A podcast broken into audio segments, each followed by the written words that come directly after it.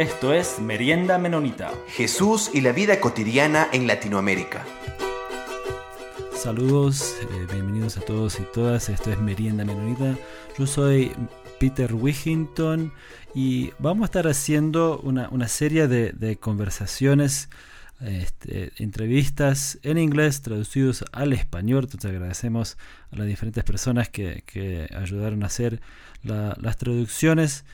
Y, y este, esta serie voy a, voy a enfocar en, en diferentes conversaciones, enfocando en guerra y conflicto en diferentes partes del mundo y cómo, y cómo estos, estos conflictos afectan también comunidades anabautistas en diferentes partes del mundo. Entonces, para, para la primera conversación, para, la primera, para este primer episodio, hemos invitado a Zeneba Abebe de Etiopía y le pedí a Zeneba si, si se podría presentarse. Uh, thank you, Peter. Gracias, Peter, uh, por la oportunidad de uh, conversar contigo y voy a intentar responder a sus preguntas acerca de los conflictos en Etiopía. Yo he vivido en los Estados Unidos por más de 50 años ya. Y trato de volver a Etiopía cada dos años más o menos, pero durante los últimos tres años eh, no he podido ah, visitar. Pero siempre trato de eh, seguir las noticias de lo que está pasando allí. Y como eh, dije, soy Zenema Ebebe y soy ah, jubilado, ah, profesor de ah, psicología y también en los administración de universidades. em, eh, por unos 35 años. También fue director administrativo de Comité Central Menonita unos seis años. Y ahora, aunque estoy jubilado, eh, trabajo con varias organizaciones en eh, recaudación de, fondos para, sus eh, organizaciones. Muchas gracias, Erba. Entonces, para, para ir enfocando y, y, bueno, arrancando en esta conversación, quería ver si podías describir un poco o, contarnos un poco sobre la, historia de Etiopía.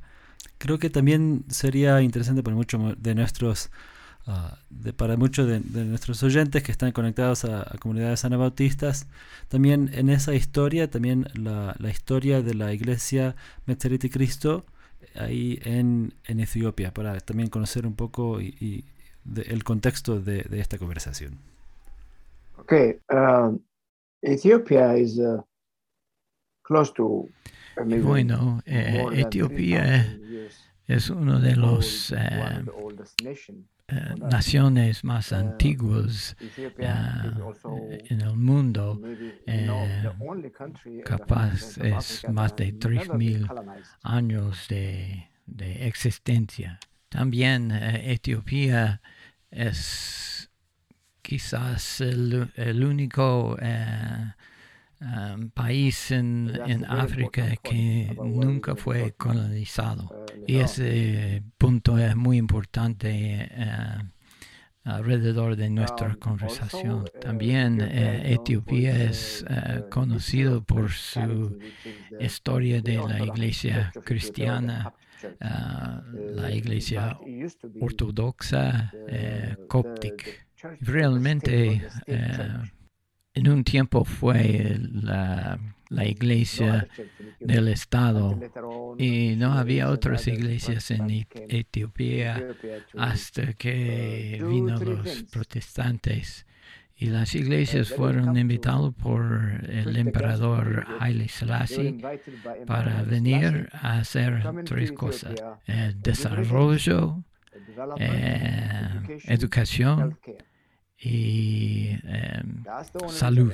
Y los dieron una advertencia que eh, solamente venían a hacer estas tres cosas, pero eh, Etiopía eh, fue ya una, iglesia, una nación cristiana, entonces no tenían que predicar, digamos, o convertir a la gente. Y para, para mí, mi experiencia fue con los menonitas que eh, llegaron en los años 40 eh, y fueron representantes de la Junta Misión de Menonita y el grupo menonita de la costa este de Estados Unidos también. Y después de eh, la guerra mundial empezó como un, programa de eh,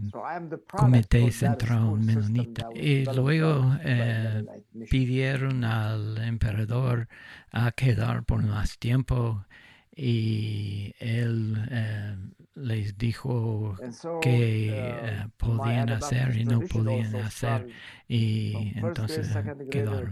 Yo fui uno de los uh, eh, estudiantes, yo empecé en la, escuela primaria y seguía uh, con la, escuela, um, con la educación secundaria también.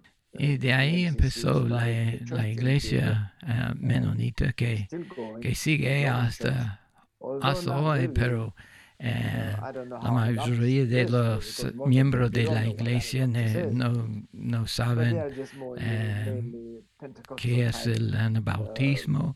Es más o menos una iglesia pentecostal y la iglesia es como una iglesia más em, emocional ahora.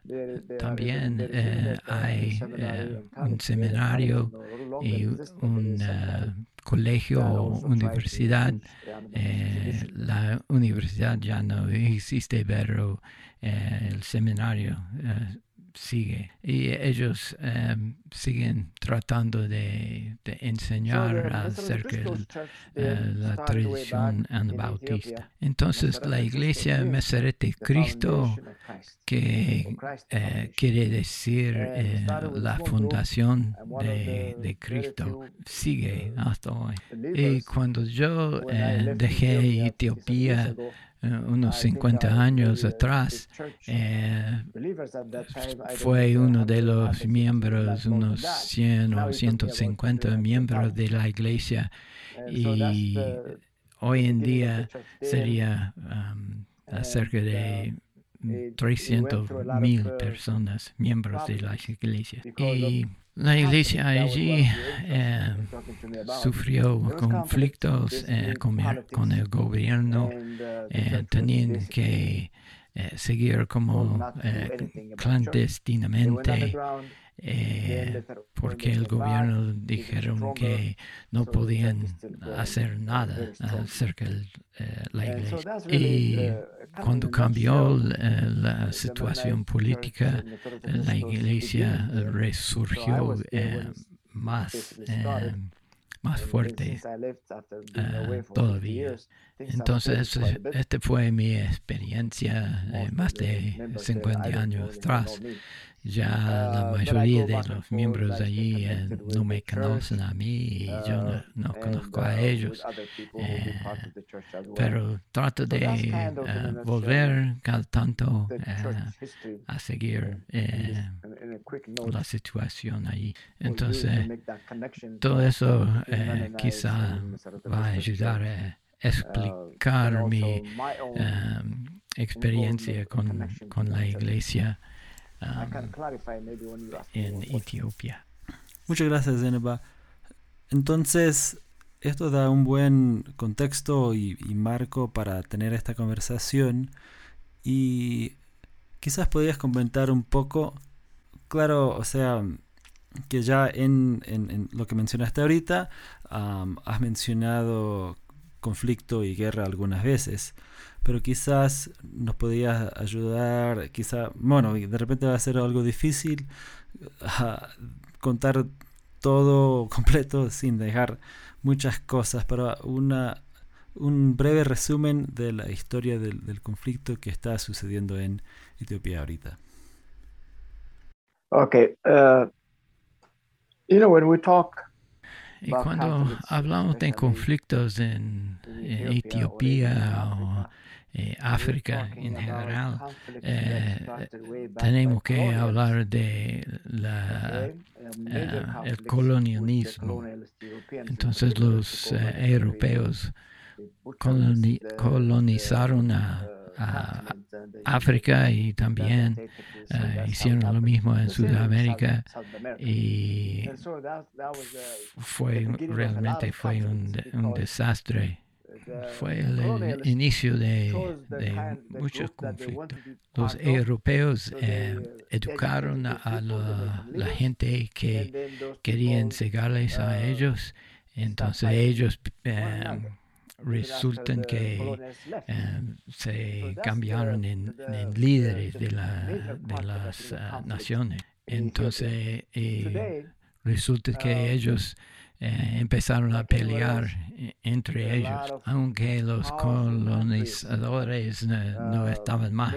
Y hasta hoy eh, muchas de las eh, naciones, países en, en Europa, y hasta los Estados Unidos tienen sus intereses en África y siguen los conflictos y sigue empujando los conflictos. Eh, venden armas a, estos eh, países y Pasa lo mismo en, en Sudamérica también. Yo me acuerdo leyendo un, un libro eh, escrito por un uh, operador de Agencia Central de Inteligencia de Estados Unidos, eh, como el título fue algo como el eh, asesino económico, porque los países que mandan eh, fondos a, estos eh, países siempre quieren mantener un control. Entonces, el, conflicto en Etiopía también es un conflicto que viene de, de afuera. Y el conflicto ahora en Etiopía uh, viene de... Eh, había un, uh, un um, grupo político que estaba en control unos 30 años y por un voto cambiaron uh, el personal en control del gobierno, pero la gente no no le gustaba a los nuevos, entonces eh, surgió los conflictos. Y el conflicto sigue todavía. Eh, realmente es porque hay una zona del país que tiene mucho poder y sigue recibiendo fondos de, de afuera y puede continuar con los problemas y siguen eh, en conflicto con el, gobierno eh, elegido por, por, la gente. Y hay un dicho que dice cuando dos eh, elefantes pelean, eh, lo que sufre es el, el, pasto. Entonces el conflicto sigue con el gobernador, el gobierno elegido por la gente y otro grupo que realmente se nombran como grupo terrorista. Entonces, ahora recientemente ah, hubo una, un, un cese de fuego que, estaba declarado en, este conflicto, aunque obviamente hay mucho, hay, dudas si esto de verdad es lo que está sucediendo o si o, no. Entonces, ¿podrías comentar un poco sobre la, la, crisis humanitaria ah, de, de, hoy en día, de ahorita en Etiopía, para las personas ahí? Entonces, debería haber este, este cese de fuego que estaba declarado, pero cuando escuchamos diferentes, si, al, escuchar de personas que están ahorita en, Etiopía, ¿qué, estás escuchando ahí um, hoy en día? Uh, about that particular topic and others too, it depends who you are listening to. What, Entonces, what is the, the um, source of the story? De su pregunta Um, depende de quién, quién uh, uno está BBC escuchando. Uh, Entonces lo que vimos es, CNN, eh, uh, hay reporteros de. CNN o BBC, y, uh, pero realmente no, no están eh, they en, en lo "I- lo- I'm local. Eh, Kenya, se ve cuando uh, Cape su, Town in South eh, Africa." su noticiero, dicen que estoy uh, en Kenia trying o algo así, o desde Cape Town, eh, Sudáfrica. Y ahora se ve que hay grupos como la, Cruz. Roja que están, eh, están trabajando ahora eh, en el lugar, eh, aunque eh, la gente de la parte norte, esa zona uh, tienen as eh, simpatizantes eh, eh, that from- desde afuera que están diciendo que, bueno, todo lo que ustedes escuchen no es, no es verdad, no es, no es así. Who yo the llamo por teléfono uh, a mis conocidos ahí en Etiopía y ellos dicen que así eh, está pasando, pero no es siempre de acuerdo con la, los tis- noticieros de CNN o BBC o lo que sea. La verdad es, eh, si uno no está en, en el lugar, eh, no se sabe uh, the bien eh, lo que está pasando. Uh, rebuilding is Entonces yo tengo un amigo que él está trabajando en reconstrucción de eh, escuelas, eh, hospitales, eh, algunos están mandando eh, eh, como eh, máquinas para los hospitales y and ayudando a las escuelas a empezar de nuevo. and helping the, the also the school to start again. So those things are happening at this point. Y para, para regresar a, a un punto anteriormente que, que habías dicho de estas noticias que, que está saliendo de, de Etiopía, aunque en realidad sale de diferentes oficinas y diferentes ah, partes de África, y podemos contrastar esto con cuántos, contrastar con cuántas centenas de, de reporteros y de agencias que están en Ucrania ahorita. ¿Qué, ¿Qué te dice eso sobre esta realidad que estamos viviendo hoy? Uh, I'm glad you raised that. I think what's happening in, in Ukraine. Gracias por mencionar, uh, eh, the este Peter, eh, la, asistencia que están dando ahora exactly. al Ucrania eh, es muy importante, pero lo mismo no, no está ocurriendo en, lugares como. Etiopía o otros lugares en África. Pero lo malo que ahora eh, todo lo que escuchamos es de, that, eh, de Europa, Rusia y, Ucrania. uh, Y how es, bueno que escuchamos todo eso, pero no hay otra noticia de, de otros, ah, otros eh, locales. Entonces, eh, yo voy a dejar el juicio a si es bueno o no es bueno cuando 2000 eh, dos millones de personas están de, em, eh, como refugiados o eh, en otro conflicto de Etiopía que casi no escuchamos nada y estamos escuchando todo ese ahora de, de Europa. Entonces, yo estoy de acuerdo que los ucranianos that's hace falta la ayuda ese, but that pero eh, debemos poner tanta atención a lugares como Etiopía y sus dificultades, tanto como en Ucrania.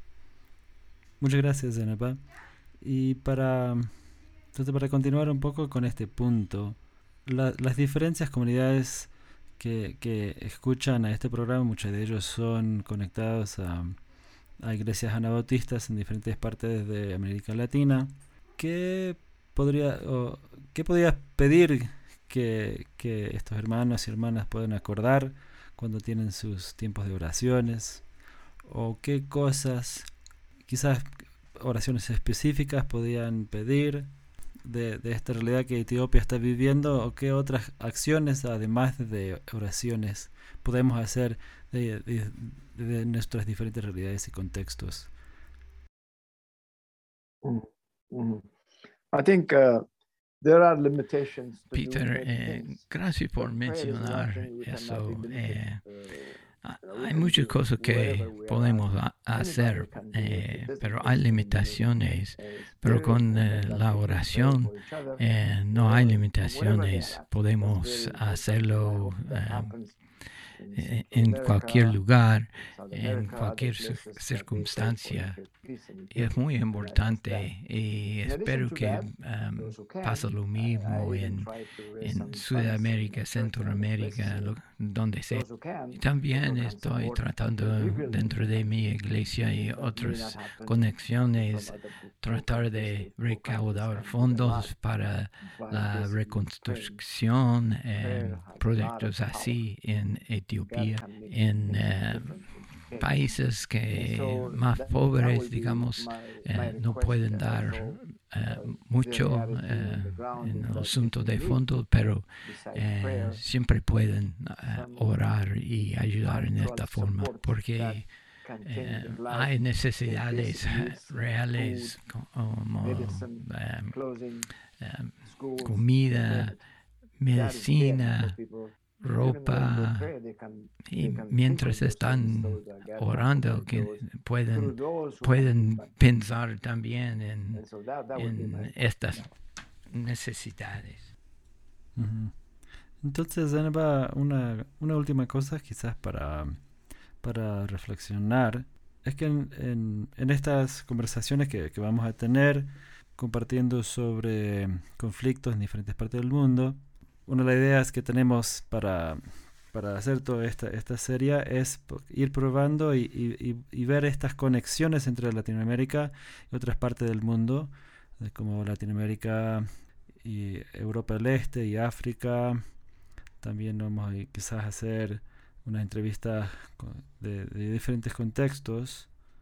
Quizás pensás que, que es más sencillo de repente o más natural quizás para alguien, por ejemplo, en Colombia, que, que puede orar por alguien en, en, en, África, Etiopía o el este de Europa, en otros lados, dados la realidad su, su experiencia vivida, de, su contexto. O quizás podías reflexionar un poco sobre esa conexión entre hermanos y hermanas, entre el, el sur global. Well, uh, I think as human we are all connected. There's nothing unconnected.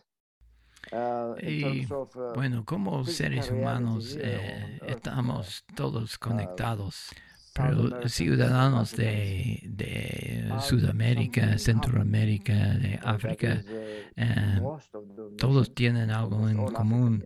Eh, casi todos fueron colonizados por poderes externos eso fue la realidad y no sé si todos eh, entienden esta realidad. Eh, Estados Unidos, uh, Rusia, China, um, los países de Europa, cada uno tiene sus propios intereses uh, políticos. Fue un miembro del Parlamento de, de, Inglaterra que dijo que no es una conexión permanente de, de naciones, de, de países, pero hay intereses. Entonces, todos estos, países mencionados tienen sus intereses económicos, todos estos países mencionados tienen sus intereses económicos,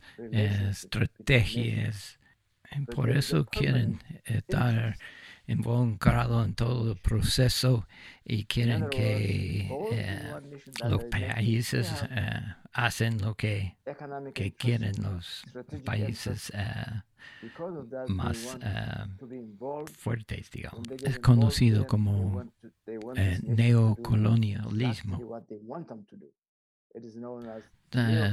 todos mencionados países, hasta eh, países en Asia eh, también. Eh, algunos fueron colonizados, la mayoría. Entonces los poderosos naciones tienen sus intereses y, y estas naciones tienen intereses porque venden armas también mayormente. Y esto es eh, mucho dinero. Entonces, para nuestros cristianos eh, creyentes, eh, puede ser que entendemos un poco mejor porque estos grupos no pueden ponerse de acuerdo. Entonces tenemos que a veces cavar profundamente para saber por qué está tan eh, involucrado en una eh, nación, un país eh, hacia otro país.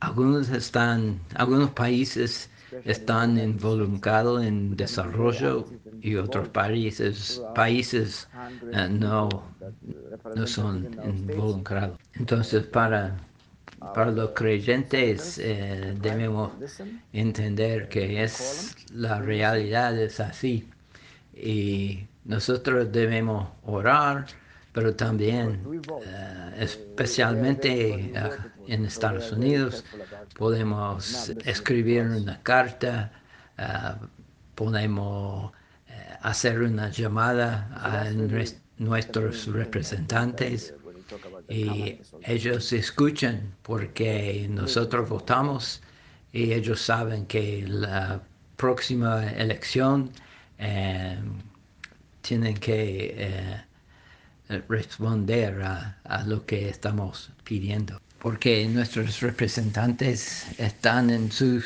puestos, porque nosotros votamos a favor de ellos, entonces ellos están ah, muy atentos a, nuestros eh, eh, comentarios. Muchas gracias, Zenaba. También solo para, para comentar para nuestros oyentes, este, este libro que, mencionó creo que es, creo que es las confesiones de, de, un asesino económico, es escrito por, por John Perkins. Sí, exactamente. Eh, me olvidé del título de ese libro. Entonces ahí la gente puede, puede buscar ese libro. Es muy interesante. Yo hace como 10 años yo leí ese libro. Yo creo que todos deben leer este libro porque eh, el hombre está confesando de lo que los gobiernos hacen, eh, cómo usan personas, eh, dinero. Es un libro muy interesante. Y gracias, gracias por mencionar este libro. Entonces, muchas gracias de nuevo, Zenaba, por, por esta conversación. Y también me gustaría agradecer a nuestros oyentes que siguen con nosotros. Y entonces vamos a seguir con estas conversaciones, van a estar en inglés y también en español, sobre conflicto y guerras. Y también quisiera agradecer a Miguel Wigington por hacer esta traducción en español. Como siempre agradecemos a la Red Menonita Misión y a Anabaptist World por por hacer este podcast posible. Gracias por la oportunidad de, de conversar, Peter. comentarios vertidos en este programa no representan necesariamente la opinión de Merienda Menonita, la Red Menonita de Misión o Anabaptist World. Esto fue Merienda Menonita. Siempre estamos atentos a sus opiniones y preguntas y nos pueden escribir al info arroba meriendamenonita.com.